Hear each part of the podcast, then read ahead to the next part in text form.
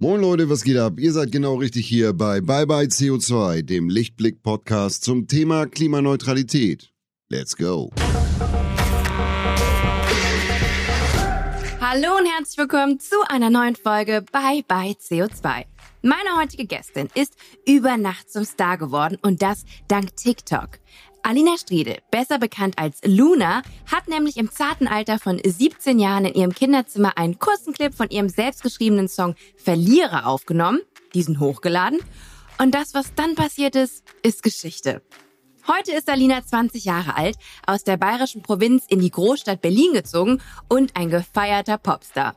Seit ihrem öffentlichen Outing im Jahr 2021 ist Alina außerdem ein Sprachrohr und Vorbild für die LGBTQI-Plus-Szene wie sie mit ihrer Vorbildfunktion umgeht, wie sehr sie das Thema Klimawandel beschäftigt und welche besondere Verbindung Alina zur Natur hat, all das klären wir heute in unserem gemeinsamen Gespräch.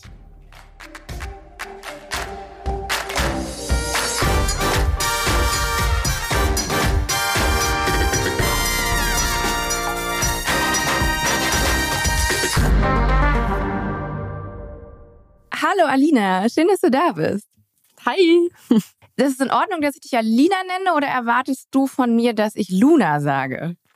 Ich glaube, wenn man es einmal äh, erklärt, weil ich glaube, das weiß nicht jeder, dass äh, ich Alina heißt, dann ist es völlig in Ordnung. Dann kannst du mich sehr gerne Alina nennen. Gut, du heißt Alina, aber man kennt dich als Luna.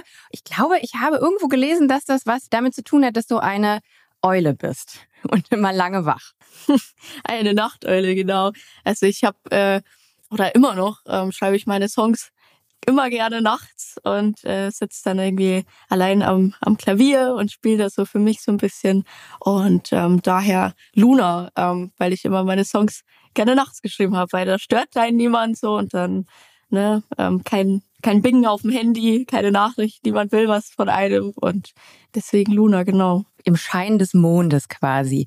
Alina, würdest du dich dann ganz kurz einmal selber vorstellen? Ich habe es zwar gerade vorweg schon getan, aber für alle Zuhörenden, die ich noch nicht kenne, wer bist du und was machst du? Genau, ich bin, äh, wie du es gerade gesagt hast, die Alina ähm, als Künstlerin unter dem Namen Luna und ich mache Popmusik, deutsche Popmusik ähm, und genau, ich spiele auch so ein bisschen Klavier, aber hauptsächlich als Sängerin begleite mich gerne am Klavier und ähm, ja, mache Musik, rede über Themen, auch viel über LGBTQ zum Beispiel, da bin ich stark vertreten und ähm, hoffe, dass ich irgendwie Menschen damit helfen kann, mit dem, was ich mache.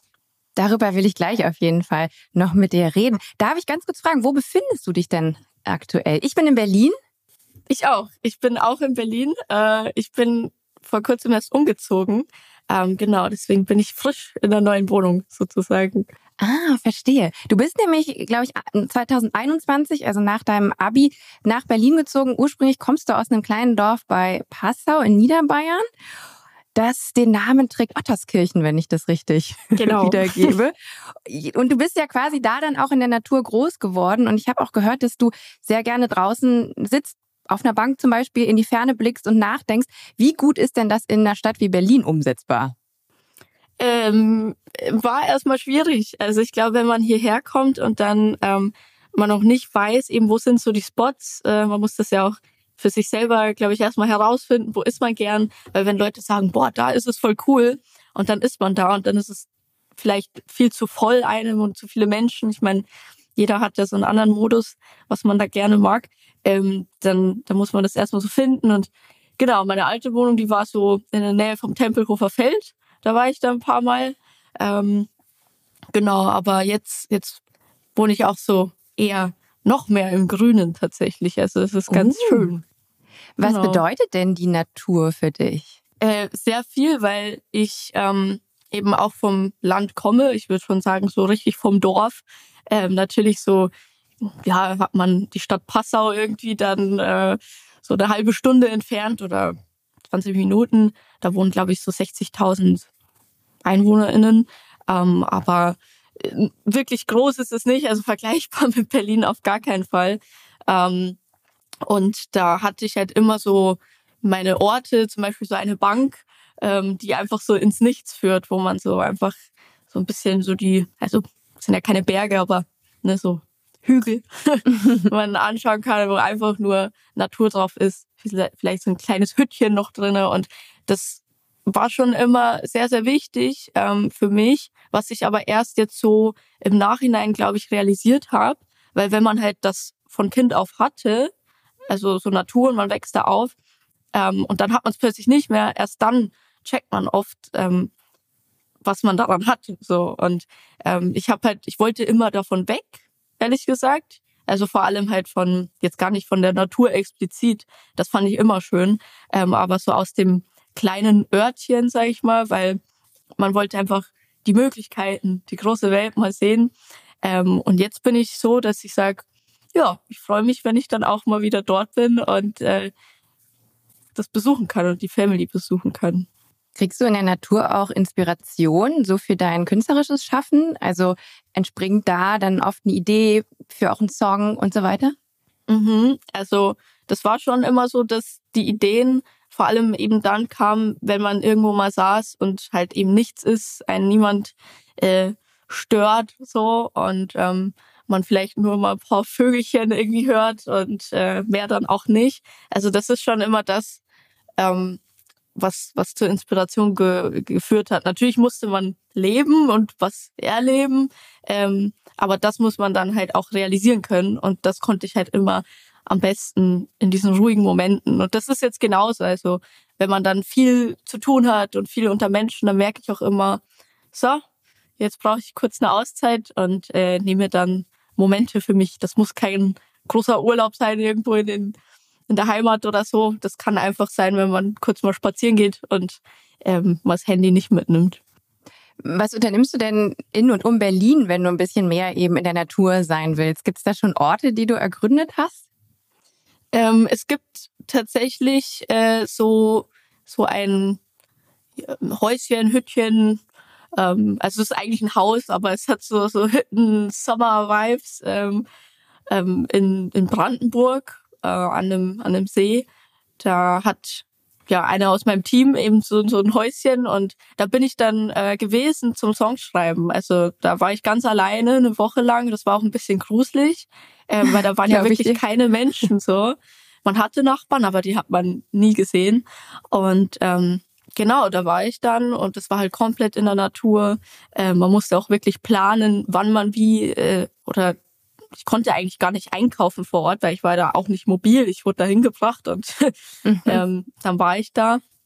Und da musste man halt einfach, ja, so ein bisschen reduzierter leben. Und das war aber auch voll schön, weil äh, man konnte sich wirklich aufs Musikmachen konzentrieren und in die Ferne blicken.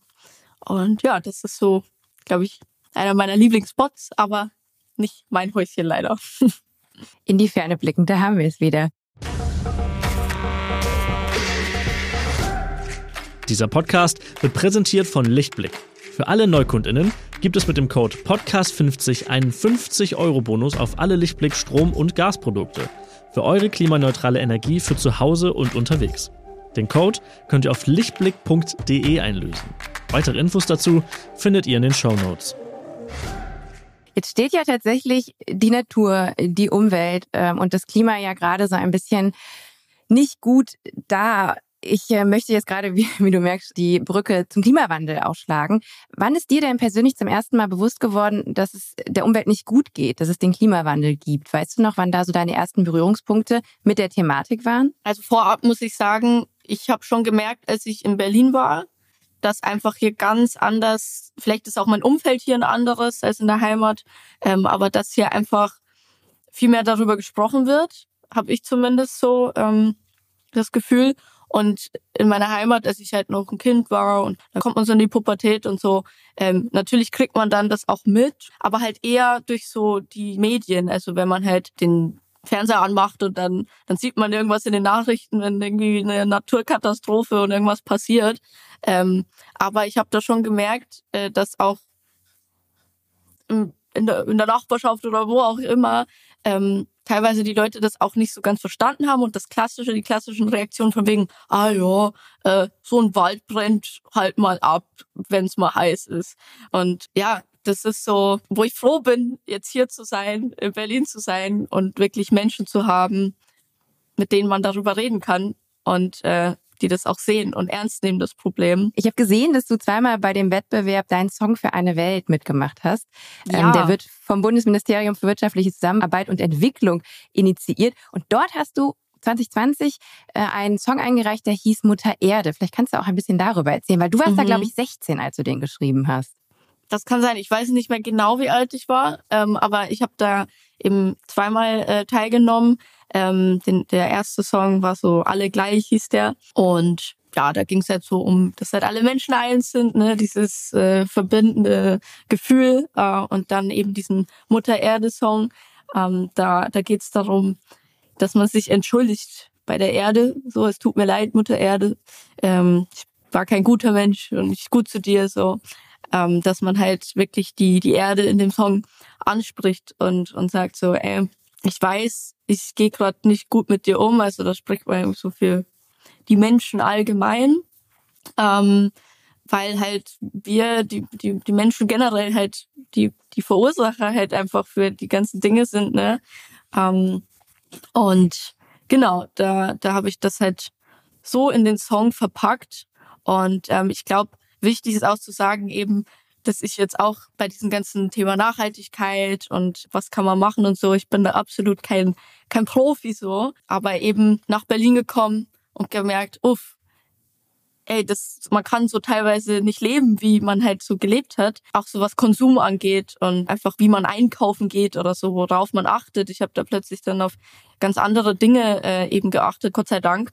Und das hat mir schon die Augen geöffnet, dann hierher zu kommen und ähm, das Umfeld, was ich jetzt hier habe. Ich glaube, ich bin da auch sicherlich nicht fehlerfrei, aber ich will ähm, bei solchen Themen auch immer lernen und dadurch, dass ich halt Person des öffentlichen Lebens bin, ähm, nehme ich halt da, sag ich mal, meine Fans irgendwo auch mit, dass ich halt niemals irgendwie nach außen sage, Leute, ihr müsst das so und so machen, weil das weiß ich vielleicht selber auch nie zu 100 Prozent.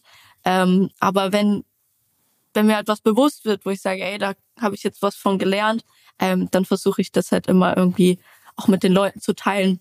Aber ich glaube, ähm, die, auf deine allererste Frage, es war auf jeden Fall schon früher ähm, als der Step nach Berlin natürlich, weil ähm, da war ich, als ich hergekommen bin, äh, 18. So, ich habe natürlich schon viel früher mitbekommen, dass es um die Erde, ums Klima irgendwie schwierig steht. Ähm, man hat es immer so gesehen, äh, Nachrichten mit, mit Freunden darüber gesprochen. Aber ich fand es immer so schlimm zu sehen, dass Menschen darüber reden, aber es dann oft bei dem Gespräch belassen und sagen, schade. Oder Kein halt, Handeln. Ja. oh je, das ist ja doof. Aber es kann ja nicht sein, dass man nichts dagegen machen kann. Und wenn ich mir dann anschaue oder anhöre, wie das bei irgendwie einer, einer Greta war ähm, oder bei Fridays for Future, da wird man wurde ich äh, paar Mal eingeladen und da haben die so Reden gehalten, äh, wie das bei denen angefangen hat. Die waren genauso ratlos am Anfang, aber haben halt einfach irgendwie gemacht und sind auf die Straßen gegangen. Und das finde ich, das sind halt so die, die Heldinnen irgendwie, ähm, die ich wirklich absolut bewundere ähm, und das dann mich so sehr aufregt, ähm, wenn genau diese Leute irgendwie gefrontet werden von mhm. Leuten, die sich nicht damit auseinandersetzen und denken, sie wissen es besser. Da wird man immer so ein bisschen grantig und ich versuche das dann immer auch zurückzuhalten und auch in der Öffentlichkeit, aber es ist schon krass, weil wer weiß, wohin das Ganze führt und dann irgendwann, wenn wenn es dann gesagt wird, ey, die hatten vielleicht doch recht, dann, dann hoffe ich jetzt zumindest, dass es nicht dann irgendwann heißt, so, ey, erst dann passiert was, wenn es quasi schon zu spät ist, so. Ja, total. Alina, ich möchte gleich mit dir noch mehr über das Thema auf Fridays for Future sprechen, über Aktivismus und auch ein bisschen darüber, wie du privat versuchst, das Thema Nachhaltigkeit umzusetzen. Bevor wir uns dem aber widmen, würde ich gerne eine Kleinigkeit mit dir machen und zwar unsere Rubrik Schnell gefragt bestreiten. Schnell gefragt. Okay, folgendes. Ich stelle dir jetzt fünf schnelle Fragen und deine Aufgabe ist es mir, schnelle Antworten zu geben. Du kannst aber auch gerne ausführlicher antworten. Ich habe jetzt in der Vergangenheit gemerkt, der eine äh, und die oder die eine oder andere tut sich damit schwer. Ähm, von mhm. daher, ich, ich, ich fange einfach mal an und dann gucken wir mal, wo uns das hinführt. Lieber eine niederbayerische Ofenknödel oder eine Berliner Currywurst? Was bevorzugst du? Mm, Knödel, weil ähm, Currywurst, ich habe irgendwie noch nicht so oft Currywurst in Berlin gegessen und irgendwie habe ich auch jetzt nicht so ein Bedürfnis Craving. danach. Ja, da fühle ich dich total. Weil ich selber, also ich esse halt dann immer Veggie-Currywurst und ich habe danach immer irgendwie Bauchweh. Weil ich finde, die, die Soße, die ist schon, die setzt mir manchmal ein bisschen zu, die ist halt sehr würzig und ich komme Ja. irgendwie immer mit Gewürzen nicht so gut klar. ich habe, ich glaube, auf YouTube habe ich gesehen, dass du mal im Rahmen, glaube ich, von einer Kindersendung selber Currywurstsoße hergestellt hast. Ja, genau. Das, ähm, das war, glaube ich, mit Kika. Ähm, da, Genau, haben wir, da, ja. da haben wir das gemacht. Und das war dann auch lecker, aber ich muss ehrlich dazu sagen, dass ich äh, wenig Anteil daran hatte, dass es gut war. also, ich habe einfach nur mitgespielt und irgendwie versucht, das Richtige zu machen. Ähm, aber genau. Ja, da war Ja. ich auch überrascht, äh, wie, wie kleinteilig das so ist, wenn man eine Currywurstsoße herstellt. Ich hätte nicht gedacht, dass es da so viele Arbeitsschritte besetzt. Ähm, ich sehe dich ja heute zwar nur durch einen Bildschirm und ich sehe, du trägst dein Cap. Wie viele Caps besitzt du denn generell eigentlich? Davon oder ähm, Auch Insgesamt. davon, weil ich mir nämlich auch gedacht habe, also du bist äh, bekannt für, das ist eine Ente, ne?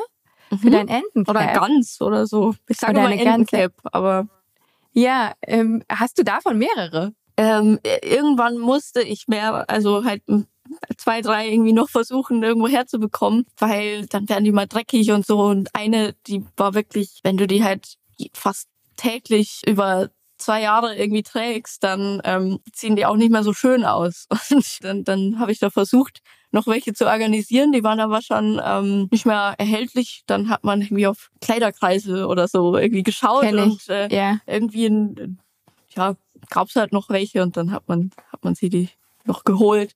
Ähm, aber Caps insgesamt habe ich gar nicht so viele tatsächlich. Also ich habe fünf, die ich gerne trage. Ich habe, glaube ich, drei. Ich trage auch gerne Kopfbedeckung. Ich kenne aber auch das Problem mit, ich habe zum Beispiel ein paar Sneaker, was ich wirklich seit 2018, glaube ich, habe und liebe. Und die sind jetzt so runtergerockt. Und dann wollte ich die auch nachbestellen. Sind natürlich auch nicht mehr erhältlich gewesen, aber habe dann bei Vinted, glaube ich, die gefunden. Die waren auch kaum getragen für, keine Ahnung, jetzt mit Versand 20 Euro. Also ein Mhm. richtiger Schnapper und war sehr, sehr happy. Also Vintage zu gucken, was Klamotten angeht oder Accessoires, lohnt sich auf jeden Fall immer. Ähm, nächste Frage. Welches ist dein Lieblingsfortbewegungsmittel? Und ich habe eigentlich schon, ähm, ich habe die Antwort oder ich glaube die Antwort zu wissen. Ja, glaubst du, äh, das Schwammerl? ja. Weißt du? Warum heißt es eigentlich so? Ähm, also, an alle, die nicht wissen, das ist äh, mein Motorrad und das war halt praktisch auf dem auf dem Dorf, ne? Also irgendwie musste man doch irgendwie wissen, wie man von A nach B kommt, weil halt ein Bus nur einmal am Tag fährt. Ich. Ähm, und dann dann habe ich tatsächlich diesen Führerschein gemacht. Ähm, und das heißt so, weil ich mal Tutorin war, also ne, äh, so in der zehnten Klasse für die FünftklässlerInnen, ähm, die dann neu in die Schule kommen, zeigt man denen so die Schule und ist für die da so ein bisschen. Ähm, und die haben dann, ich habe die dann entscheiden lassen, sag mal einen Namen so, und dann haben die immer, ich, weiß nicht warum, aber alle waren sich einig, dass es Schwammerl, also das heißt einfach ähm, Pilz, also Schwammerl sammeln, Pilze sammeln im Wald. genau. Ich weiß gar nicht, wie so ein Pilz aussieht. Das ist nicht so eine ziemlich geile, ich habe äh, auch Bilder gesehen, ähm, eine, eine schwarze Chopper, auch eine relativ kleine. Ähm, ich habe jetzt nicht unbedingt Pilzassoziationen, wenn ich Bilder von der sehe. Ja, ich auch nicht, aber die, für die anscheinend schon und die wollten die sich dann auch immer darauf setzen und so, ne, wenn das da in der Schule äh, im, im Hof stand und so. Ähm, ja, die, die waren, die waren komplett verliebt in das Ding. Ähm, nächste Frage. Welcher war der bisher bewegendste Konzertmoment für dich? Kann auf Konzerten von anderen KünstlerInnen gewesen sein oder auch auf einem eigenen Konzert von dir? Mhm. Ähm, ich glaube, das ist eher ein Moment, der nach dem Konzert passiert ist. Ähm, ich habe ja auch vorhin so ein bisschen schon erwähnt äh, mit LGBTQ, dass ich da vertreten bin ähm, und auch immer viel darüber rede, auch ähm, Song drüber habe, Blau. Und ich war am Merchstand, das war in Luxemburg. Und dann kam so ein Kind äh, mit der Mutter äh, zu mir und ähm, das, das Kind war noch sehr, sehr jung, also wirklich. Und ähm, oft ist es ja so, dass man, ne, wenn man so ein inneres Outing, sag ich mal, hat oder selber merkt, okay, das bin ich, das will ich sein, ähm, dass das ein Prozess ist, dass das länger dauert. Und dieses Kind, das stand vor mir, hat gesagt, ey, Luna, durch deinen Song Blau habe ich es geschafft, mich zu outen als Transgender. Und äh, das fand ich so krass, weil es ist halt auch, ne, wenn man sich jetzt outet als schwul, lesbisch, dann ist es, das, das bedarf keiner körperlichen Eingriffe, OPs irgendwann in der Zukunft. Wenn dieses Kind jetzt sich dafür entscheidet, dann ist das ja nochmal so ein, finde ich, so ein krasser Step irgendwie. Mhm. Ähm, genau, und äh, ich habe auch schon oft Menschen erlebt, die dann sagen so, ja, also dieses schwul, lesbisch, das ist okay, das akzeptiere ich, aber so Transgender, das nicht, das ist nicht normal. Deswegen, das ist, glaube ich, schon noch so in der Gesellschaft so ein Ding, wo man sagt, ähm, da machen Leute noch mal irgendwie mehr einen Unterschied, was ich total schade finde, aber das waren so meine ähm, Erfahrungen, die ich irgendwie, Reaktionen, die ich in der Vergangenheit hatte. Deswegen habe ich gemerkt, ey, dieses Kind ist so krass stark, dass es das jetzt schon irgendwie so für sich weiß und proud vor mir steht. Und die Mutter war auch total stolz. Und da habe ich so gemerkt, ey, das, das ist es halt für mich, ähm, Musik wie diese rauszubringen und Leuten irgendwie was mitzugeben und zu helfen. Und das hat anscheinend der Song. Deswegen, das war so mein, mein schöner Moment und emotionaler Moment. Das glaube ich dir total. Da hattest du ja natürlich dann auch eine Art Vorbildfunktion, was gut auch zu meiner nächsten und letzten Frage unserer Rubrik passt. Hast du persönlich ein Vorbild? Gibt es zum Beispiel eine Person in den sozialen Medien, die dich inspiriert, inspiriert hat oder dich auch zu irgendeinem irgendeiner Entscheidung, vielleicht auch zu deinem persönlichen Outing irgendwie begleitet und inspiriert hat? Mhm, die gibt's. Ähm, ist aber nicht deutsch. Äh, Shannon Beveridge heißt sie. Das ist eine amerikanische YouTuberin und ähm, genau das war noch äh, so die Zeit, wo man ganz viele äh, eher YouTube-Videos geschaut hat, anstatt so TikTok und so, das gab's ja noch nicht. Oder Musically. Ähm, genau, und die hat halt immer so YouTube-Videos rausgebracht mit Thema Outing und generell queer sein. Ähm, und die hat's irgendwie voll auf den Punkt gebracht. Das war das, was ich als 15-jährige Alina irgendwie hören musste, was sie da gesagt hat. Deswegen habe ich noch nie in echt gesehen. Ähm, vielleicht passiert es irgendwann, aber sie ist auf jeden Fall so ein Vorbild. Genau. Genauso bist du selbst für viele andere auch ein Vorbild, ein Role Model. Wie sehr verspürst du denn den Druck, das Richtige zu tun? Du hast ja eben auch schon erwähnt, dass du dir bewusst bist, dass du in der Öffentlichkeit stehst und die du VollerInnen hast, gerade vielleicht auch viele jüngere Menschen. Gibt es da einen gewissen Druck dadurch, dass du eben eine Vorbildfunktion hast, will man dann auf jeden Fall alles richtig machen? Ich, ähm, ich glaube schon, dass es irgendwo ähm, so eine Form Druck gibt, aber ich habe das noch nie so, Gott sei Dank, äh, wahrgenommen, weil ähm, das, was ich irgendwie mache oder die Themen, über die ich spreche, die sind mir halt so wichtig, ähm, dass, dass es nie irgendwie, also für mich gibt's so Sachen wie über LGBTQ zu reden oder wenn irgendein doofes Gesetz wieder eingeführt wird, dass das illegal ist oder sowas, da gibt's für mich gar keine Diskussion bei den Sachen, wo ich mir denke, ey, ich weiß, dass das richtig ist, dass Menschen sich lieben dürfen sollten. Und wenn es irgendwas dagegen gibt oder irgendwer was dagegen sagt, so dann ist das halt aus meiner Sicht einfach nicht richtig so. Und äh, einfach, dass jeder das so machen kann, wie er machen will, äh, weil man verletzt ja niemand anderen oder schränkt niemand anderen ein. Deswegen ist es für mich was, was es nicht zu diskutieren gibt und daher habe ich nie so einen Druck verspürt, weil ich mir immer dachte, ey, ähm, da gibt's keine Frage. So, ich poste das und es fühlt sich für mich total richtig an. Ähm, und am Ende will ich ja auch nur Liebe spreaden. Und mhm kein, kein Hass irgendwie. Und wenn Leute mir Hass aber zurückgeben, weil sie sagen, i, das, das macht man nicht, LGBTQ, dann ähm, ist es schade. Aber die gibt's immer, Leute, leider. Deswegen, ähm, das versucht man dann irgendwie auszublenden, für die da zu sein, ähm, für die Community und die das irgendwie hören wollen und vielleicht auch sogar müssen. Ja, gehst du denn mit den Hatern irgendwie auch in Austausch oder blendest du es tatsächlich aus oder ignorierst es oder keine Ahnung, löscht doch mal einen Kommentar und so weiter? Oder führst du da den Dialog? Das war tatsächlich vor kurzem wieder bisschen mehr äh, Hate, sage ich mal, äh, den man so abbekommen hat. Ich habe nämlich mit Katja, Katja Krasowitze, mhm. ähm, Neonlights gemacht. Ähm, da habe ich den Refrain gesungen und Katja die Parts vom Song und da geht's ja auch darum, so wir strahlen in Neonlights, äh, wir sind bunt und ähm, stolz auf uns und auch wenn wir so voll viel schon irgendwie erlebt haben, jetzt sind wir an einem Punkt, wo wir zu uns stehen. Eigentlich nur positiv. Und mhm. auch Katja, ne, die Leute kennen sie ja nicht persönlich, man kennt nur das, was man online sieht, aber die ist halt wirklich eine Powerfrau und ähm, das, wo, was wir da gesungen haben, das fühlen wir beide zu 100 Prozent. Und wir sagen, du bist perfekt, wie du bist in dem Song. Und dann haben so Leute geschrieben, ja, und äh, irgendwie dann die Barbie, die äh, so nur Plastik und äh, aufgespritzt alles und ne halt OPs halt hinter sich hat, was ihre Entscheidung ist, ihr Körper. Ähm, das kritisieren Leute und sagen und sie sagt mir, du bist perfekt, wie du bist. Und weißt du, das war nicht mal, dass ich in dem Moment kritisiert wurde, aber da dachte ich mir schon so, ey Leute, ihr habt es nicht ganz verstanden. Und in so einem Fall ähm, gibt es natürlich auch Kommentare, die so gemein sind und so, da ist ja gar kein Inhalt mehr drin, sondern mhm. einfach nur Beleidigungen, wo ich dann sage, da gehe ich nicht drauf ein, weil ähm, das auf das muss man sich auch nicht anhören müssen.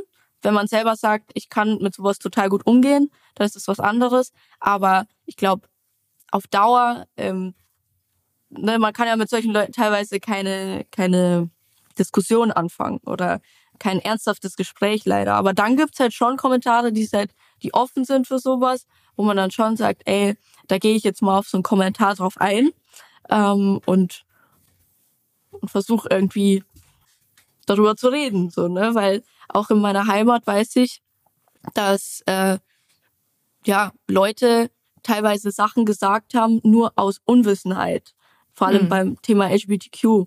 Die die meinten das gar nicht vielleicht böse, aber die haben halt Sachen gesagt, die für mich verletzend waren im ersten Moment, weil sie weil sie sich gar nicht ausgekannt haben oder es nicht besser wussten. Und da ist dann schon so, dass viele eine Anti-Haltung einnehmen und nicht mit den Leuten darüber reden, dann wird's halt aber auch nie besser. Ähm, weil genauso, wenn wir wollen, dass wir akzeptiert werden, müssen wir auch alle anderen akzeptieren. Weil oft habe ich das Gefühl, in so einer LGBTQ-Community bleiben alle in der Community und kapseln sich vom Rest ab und haten dann alle anderen so. Also da habe ich auch schon erlebt. Deswegen, ja. ähm, ich versuche das große Ganze zu sehen und ähm, irgendwie dann mit den Leuten zu reden, wenn ich denke, dass es irgendwie Sinn macht das ist super interessant, dass du das sagst, weil das kenne ich genau so, was so Klimathemen auch angeht. Ne? Also gerade so das, was wir gerade auch angesprochen haben, dass äh, gerade Klimawandel und so weiter, das sind oftmals so komplexe ähm, Themen, dass die Leute halt auch sich deswegen allein schon dagegen stellen. Und es bringt eben nichts, wenn auch ähm, KlimaaktivistInnen in der Bubble bleiben, sondern es geht dann gerade darum, die Leute, die eben nicht aufgeklärt sind und vielleicht deswegen dagegen sind, erstmal per se, dass man denen einfach auch Wissen mit an die Hand gibt, ne? dass man dann doch wieder mhm. alle auf Augenhöhe sind und dann kann man ja anfangen, einen Diskurs darüber zu führen.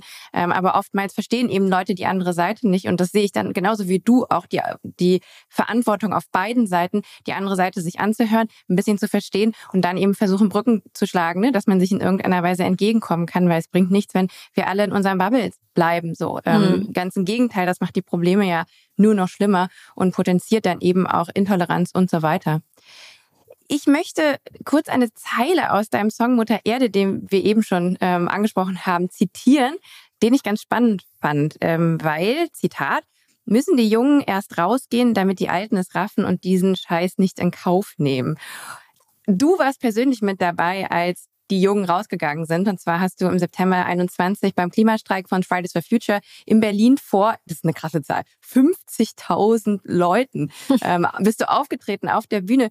Was für Gefühle empfindet man denn da? Macht es einen sauer, dass so ein Protest überhaupt notwendig ist, auch gerade in der Größe, weil es eben die Alten, um nochmal mhm. ähm, ist mit deinem Songzitat zu sagen, weil die Alten es verkackt haben? Ist es Empowerment? Gibt es einem Hoffnung? So was, was ist da durch dein Herz gegangen, als du da auf der Bühne standst? Also ähm, ich glaube, wenn man vor Ort ist und diesen Moment erlebt, dann ist da gar keine keine Wut oder so. Natürlich ist man so, oh mein Gott, wir wir sind heute alle da und und man weiß schon, warum man auch da ist, weil es halt eben nicht alles gut ist. Ähm, aber es ist eigentlich man ist eine riesen Community. Man kennt die meisten Menschen, die da vor dir stehen, halt nicht. Das sind fremde Menschen eigentlich, aber man fühlt sich nicht fremd, weil man halt für, für das Gleiche da ist. Und man ist halt dann ein Team sozusagen. Äh, und das verbindet halt extrem. Deswegen ähm, dann auch noch vor so vielen Menschen irgendwie zu spielen und die eigene Message dann auf die Bühne zu bringen, das ist äh, ein total krasses Gefühl. Und ich glaube, ähm, so einen Auftritt hatte ich dann seitdem auch halt nicht mehr das Feeling, was man da hat, auf diese Bühne zu gehen. Da waren ja auch noch andere Acts. Und das ist halt auch immer schön, weißt du, man ist dann da und sind alle für das eine da. Und ähm, das, glaube ich, ist so das die Topic, ähm, wo man sagt, das empowert und, und gibt einem richtig Kraft und motiviert. Deswegen verstehe ich auch, ähm, wenn Leute halt auf die Straße gehen und das immer und immer und immer wieder machen, weil man halt einfach ähm, als Team es macht und und weil man sich dann halt nicht hilflos und alleine fühlt. Und ich glaube, das ist genau der Punkt. Wenn man alleine zu Hause sitzt und über das Klima nachdenkt, dann ist es sehr deprimierend, ähm, weil man halt sich so hilflos fühlt und auch Angst verspürt und nicht weiß, was man machen soll. Aber wenn man dann was macht mit anderen Leuten, dann macht man sich allein und dann das hilft so gegen die Ohnmacht was. auch, ne? Also mhm. ich habe immer das Gefühl, gerade auch beim Thema Klimaschutz, wenn es sich dann auch so weit weg anfühlt, dass man auch das Gefühl hat, ich kann ja selber gar nichts bewirken oder was soll ich denn machen? Und ich glaube, das ist ja auch bei Protesten, gerade auch wenn sie so groß sind, so viele Leute involviert sind, dass man das Gefühl hat, nee, wir können was bewegen. So, ich, ich bin nicht äh, hilflos, machtlos, sondern wir alle zusammen so können diesen fetten Elefanten im Raum oder wie auch immer man es visualisieren will, können den beiseite schieben. Bist du selber darüber hinaus, also du hast gesagt, du ähm, hast schon bei Fridays for Future eben ein paar Veranstaltungen äh, dem mit beigewohnt. Bist du sonst noch klimaaktivistisch tätig? Wie sieht so dein persönliches Engagement aus? Ich habe irgendwie gesehen, du hast letztens für Viva Con Agua auch gespielt. Mhm, genau, also mit Viva Con Agua, da sind wir recht viel immer am also im Kontakt und ähm, am Sachen planen und ähm, genau, die, die supporten da auch unsere, unsere Tour und ähm, dann spiele ich mal bei denen ähm, auf dem auf diesem Konzert. Also ich bin da immer am Start, wenn es sowas irgendwie gibt, sei es bei Fridays for Future, bei Viva Con Agua. Ich habe da immer richtig Lust drauf und ähm, das war auch ein total schöner Auftritt, weil halt einfach das Publikum auch sehr, ja, man merkt, dass da stehen intelligente Menschen im Publikum. Das macht Spaß und halt einfach Menschen, die bereit sind, auch zuzuhören. So und ähm, nicht nur irgendwie da sind, um sich die Kante zu geben und irgendwie vollgedröhnt zu werden mit Musik. Also es kann auch mal schön sein, ähm, aber genau, das hat man schon gemerkt, dass da einfach ähm, ein schönes Publikum da ist und und Leute, die, die irgendwas ja bewirken wollen. Ich glaube, genau. das war im genau. Rahmen der Millantor Gallery. Ich war auch vor Ort. Ich weiß gar nicht, ob am selben Tag wie du und ähm, habe ein Panel moderiert. Und da ging es eben um regenerative Landwirtschaft.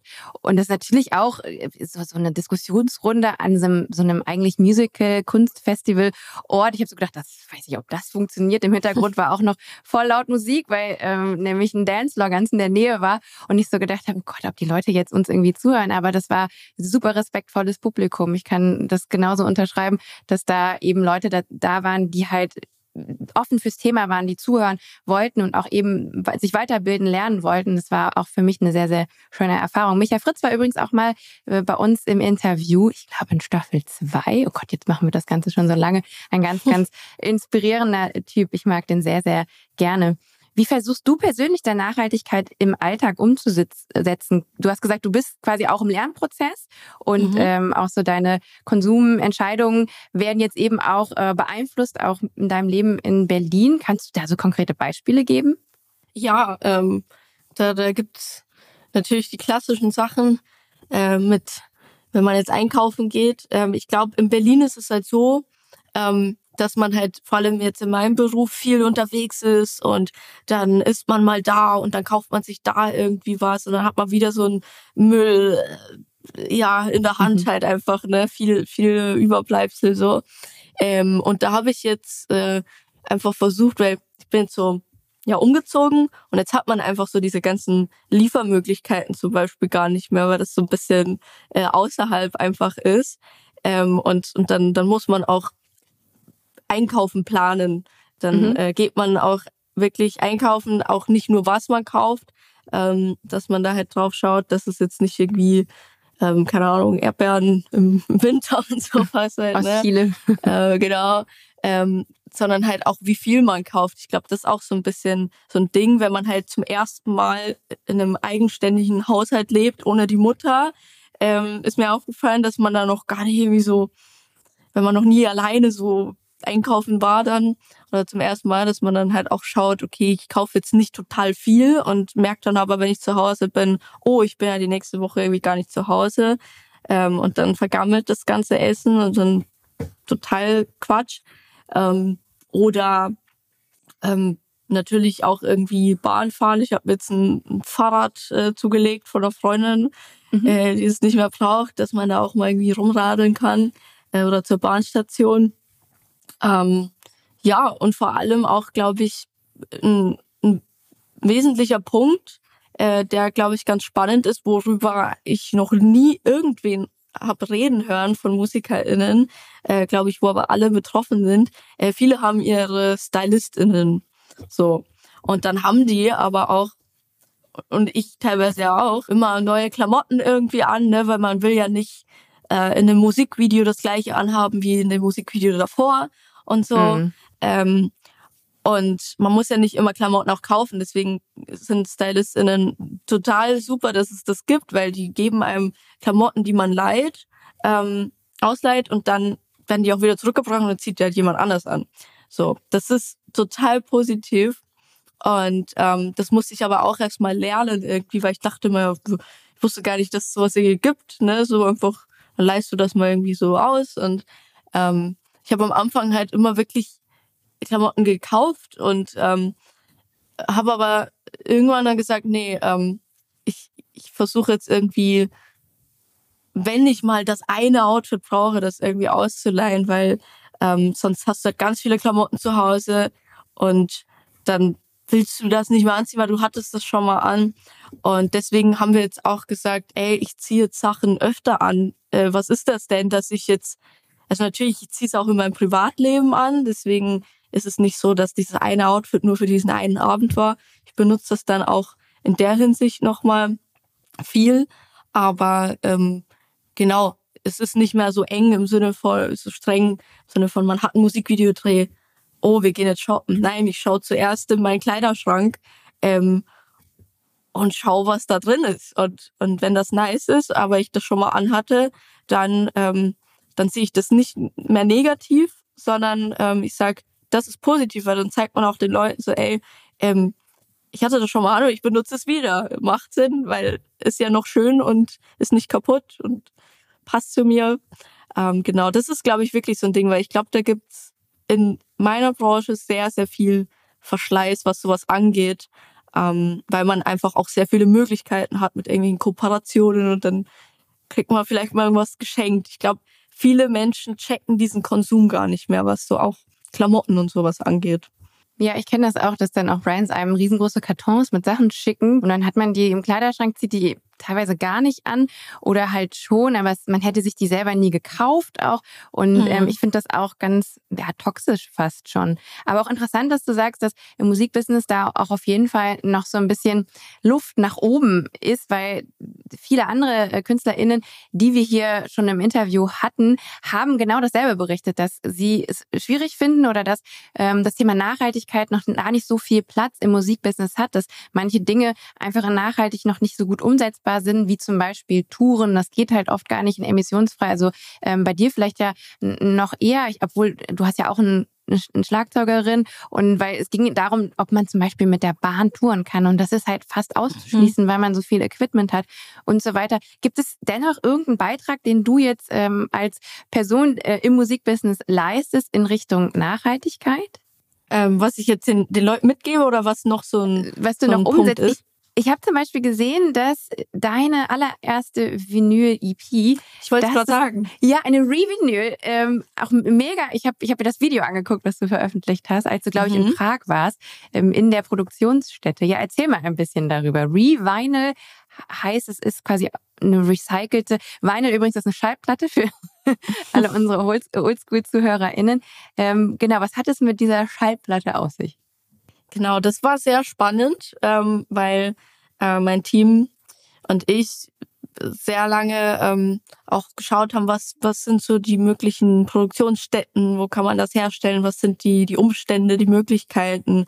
Ähm, man will ja auch ähm, kreativ, visuell das Ganze, nicht nur die Musik darauf, sondern auch das, das, die Platte selbst und ähm, die Verpackung schön gestalten. Und dann ist es immer ähm, so eine Sache, welche Farben gehen, so ganz durchsichtig zum Beispiel. Ähm, wäre jetzt in dem Fall, gibt's ja auch, wäre in dem Fall eben nicht so nachhaltig, glaube ich, gewesen. Ähm, und dann haben wir gesagt, die machen das total nachhaltig dort und die bieten das auch an, eben diese sogenannten Revinyls zu machen. Und dann haben wir uns dafür entschieden, halt diese Platte ähm, so nachhaltig wie möglich herzustellen. Und das war ähm, so, dass die quasi so alte Vinyls, die Leute wegwerfen, ähm, die werden zerschreddert, so, die werden klein gemacht. Ähm, und dann sind das so ganz kleine Kügelchen, die halt farbig sind. Also meistens sind es halt natürlich schwarze, weil die meisten älteren Vinyls halt eben einfach schwarz waren.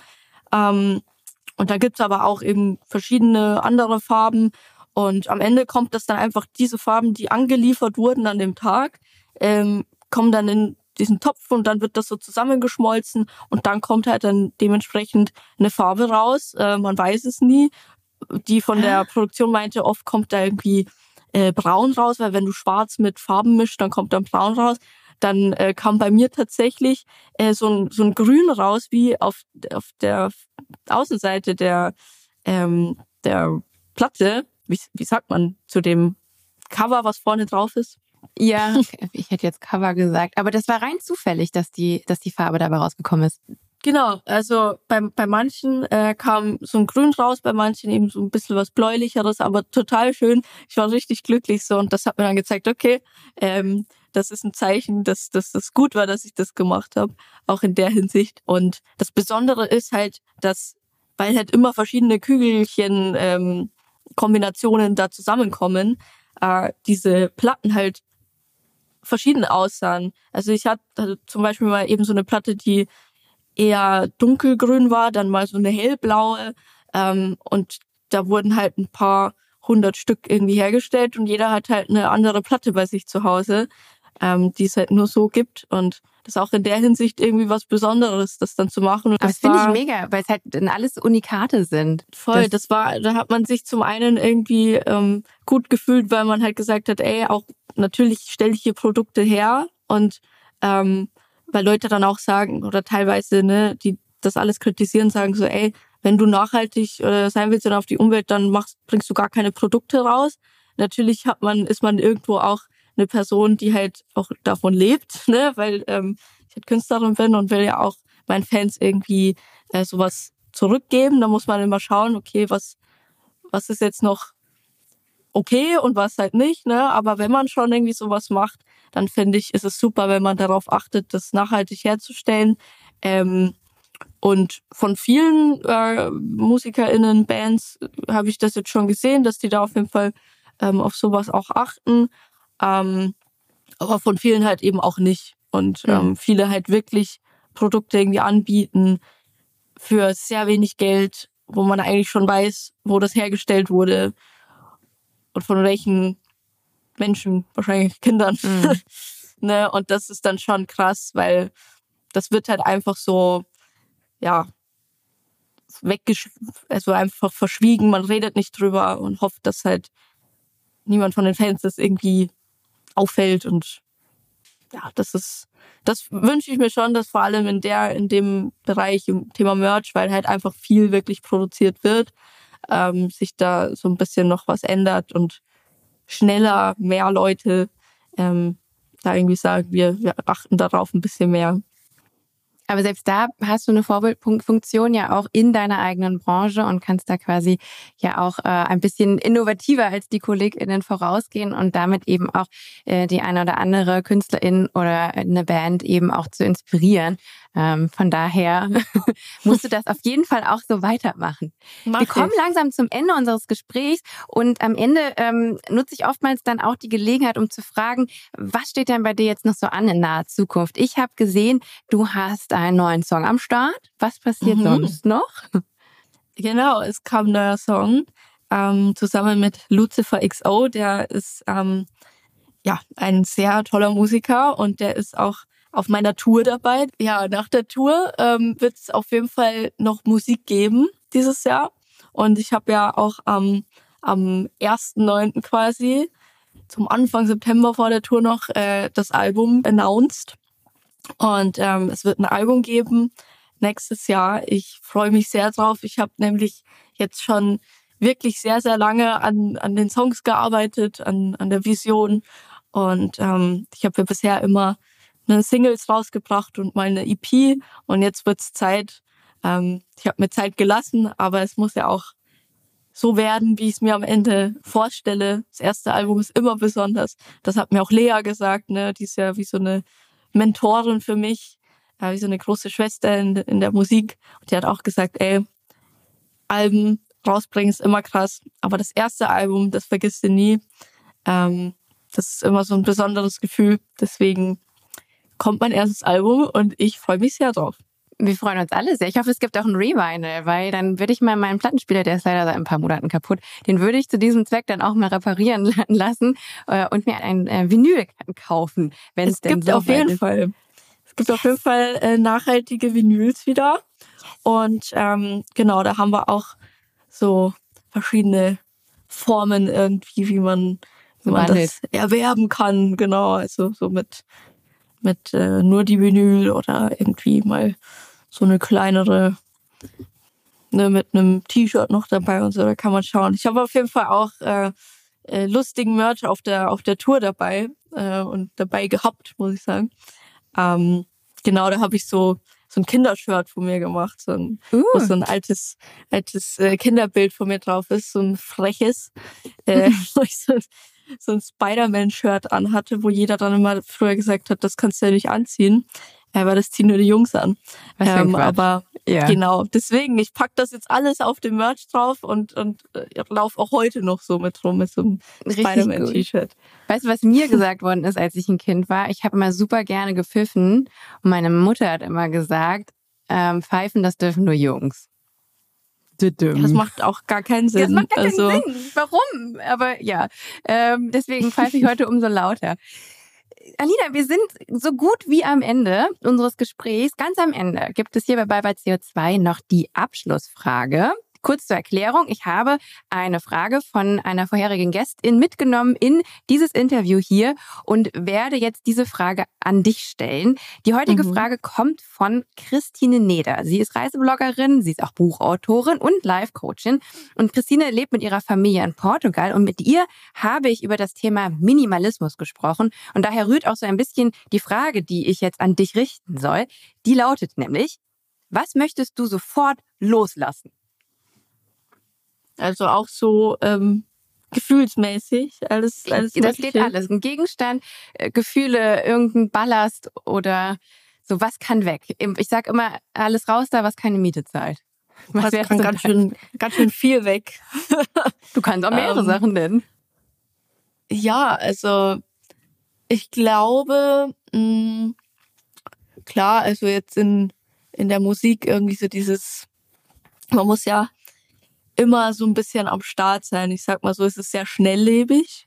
Ähm, ich kann jetzt nicht die Schnelllebigkeit loslassen, weil ähm, das habe ja ich nicht ist ja nicht nur in mir, sondern es ist ein allgemeines Ding, ähm, dass das halt einfach so durch Social Media und so alles sehr, ne, man, mhm. es wird ja von TikTok, glaube ich, sogar empfohlen, irgendwie fünf TikToks äh, am Tag hochzuladen. Am so. Tag? Das, oh Gott, ist das Genau, also das ist halt so, ne, man, man, irgendwo hat man ja doch unterbewusst so einen gewissen Druck, man muss halt am Start sein. Weil äh, wenn man dann mal eine Woche irgendwie off ist, was ich vor kurzem war, weil ich ja krank war, äh, dann, dann merkst du das auch wieder, wenn du zurück bist. Ähm, aber ich glaube, so diesen diesen Druck äh, oder dieses ähm, Gefühl, was man verspürt, äh, wenn man sagt, so, ey, jetzt müsste ich wieder. Weil eigentlich am Ende, ich muss, ich muss halt nichts. Ähm, das ist halt gerade die, mein Leben, was ich jetzt führe. Ähm, vielleicht sieht es irgendwann anders aus und ähm, ja, dann hat sich vielleicht auch Social Media verändert. Wer weiß, wo das alles hinführt. Aber ich weiß halt, jetzt bin ich irgendwie äh, gesund, mir geht's gut. Ähm, und einfach so dieses Leben genießen, Momente, Handy weglegen, bisschen mehr das schaffen, ohne ähm, ja, sich FOMO dabei schlecht fühlen. zu fühlen. Ja. Weil auch im Urlaub oder so, man braucht ja echt ein paar Tage, bis man da mal ähm, das, das an, da ankommt, mental. Ähm, in so einem Modus, wo man sagt, jetzt kann ich chillen und äh, jetzt ist das aber auch, jetzt kann ich das wirklich genießen. So. Das wünsche ich mir, dass ich da ein bisschen schneller auch in den Modus komme. So. Das ist übrigens super interessant, weil ich habe, als sie mir die Frage mitgegeben hat, auch versucht, die für mich selber zu beantworten. Und ich habe halt was Ähnliches gesagt wie du, jetzt nicht in Bezug auf, Bezug auf Social Media, weil da bin ich eh eine alte Oma, also den Zug habe ich eh nicht mit, da bin ich nicht mit aufgestiegen, sondern ich habe sowas gesagt wie, ich würde gerne meine Tage nicht immer so vollpacken, weil ich auch da den Druck verspüre, immer möglichst effizient zu sein. Und da hat Christine mir mitgegeben, man kann auch aktiv nichts tun. Mhm. dass man quasi, ne, dass das ja auch wie eine Aufgabe ist. Wenn ich das Problem habe, dass ich mir immer alles mit Aufgaben zupacke, dann ist quasi das auch eine Aufgabe. Das Nichtstun. Mhm. Sehr schön. Dann hast du jetzt die Möglichkeit, liebe Alina, deine Frage zu stellen. Die nehme ich dann mit in mein nächstes Gespräch. Meine Frage ist ähm, zwar sehr, ähm, ja, ein bisschen unkreativ, aber eigentlich nicht, weil eigentlich ist es sehr interessant. Ähm, und zwar, wenn man so jetzt zehn Jahre in die Zukunft schauen könnte, ähm, wie glaubt die Person, wer, wer ihr Leben so, was wird sich ändern, was die Person denkt, wo wir in zehn Jahren sind? So, ob Mhm. sich Sachen irgendwie verbessert haben oder was sich vielleicht verschlechtert hat. So, also jetzt gar nicht auf die Erde bezogen, sondern auf so, wie man lebt. So, so Thema Konsum und ähm, Okay. man da jetzt mehr drauf achtet oder ja, das wäre so. Okay. Und du meinst es aus quasi das persönliche Leben von der Person oder auch allgemein so auf die, jetzt sage ich mal, Menschheit betrachtet.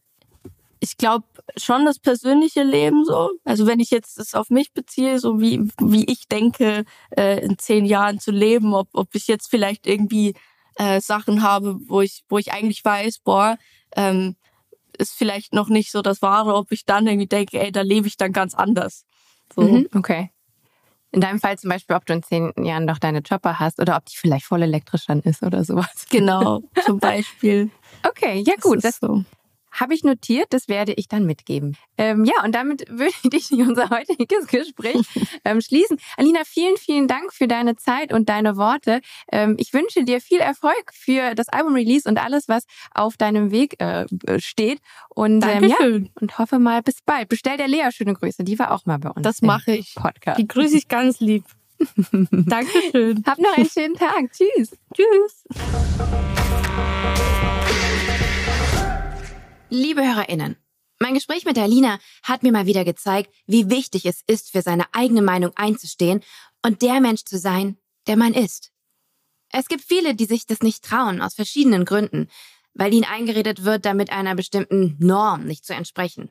Aber diese Norm, die gibt es nicht. Es gibt keine Andersartigkeit. Oder vielmehr gesagt, wir sind alle anders.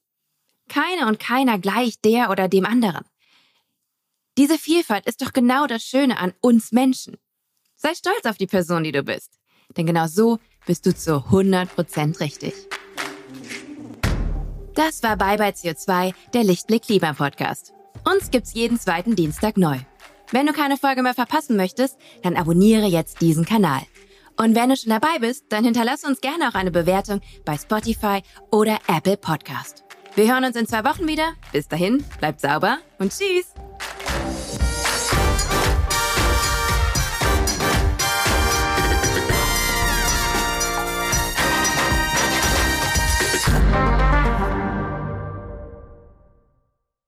Eine Produktion von Podstars für Lichtblick.